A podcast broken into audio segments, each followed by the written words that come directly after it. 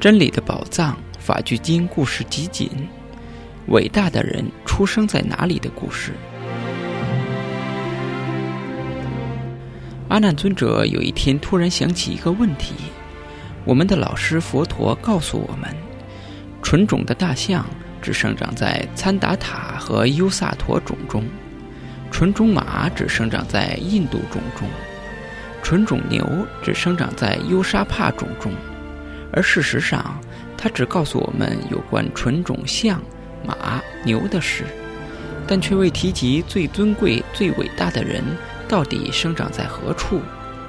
在沉思之后，阿难尊者去拜见佛陀，问及那困扰他的问题。佛陀对他说：“阿难，尊贵的人不随便出生，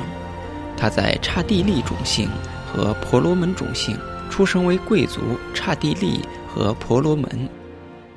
注解：佛陀降生确实稀有，这稀有者不随处出生，这尊贵的智者出生将为他的家族带来幸福和兴盛。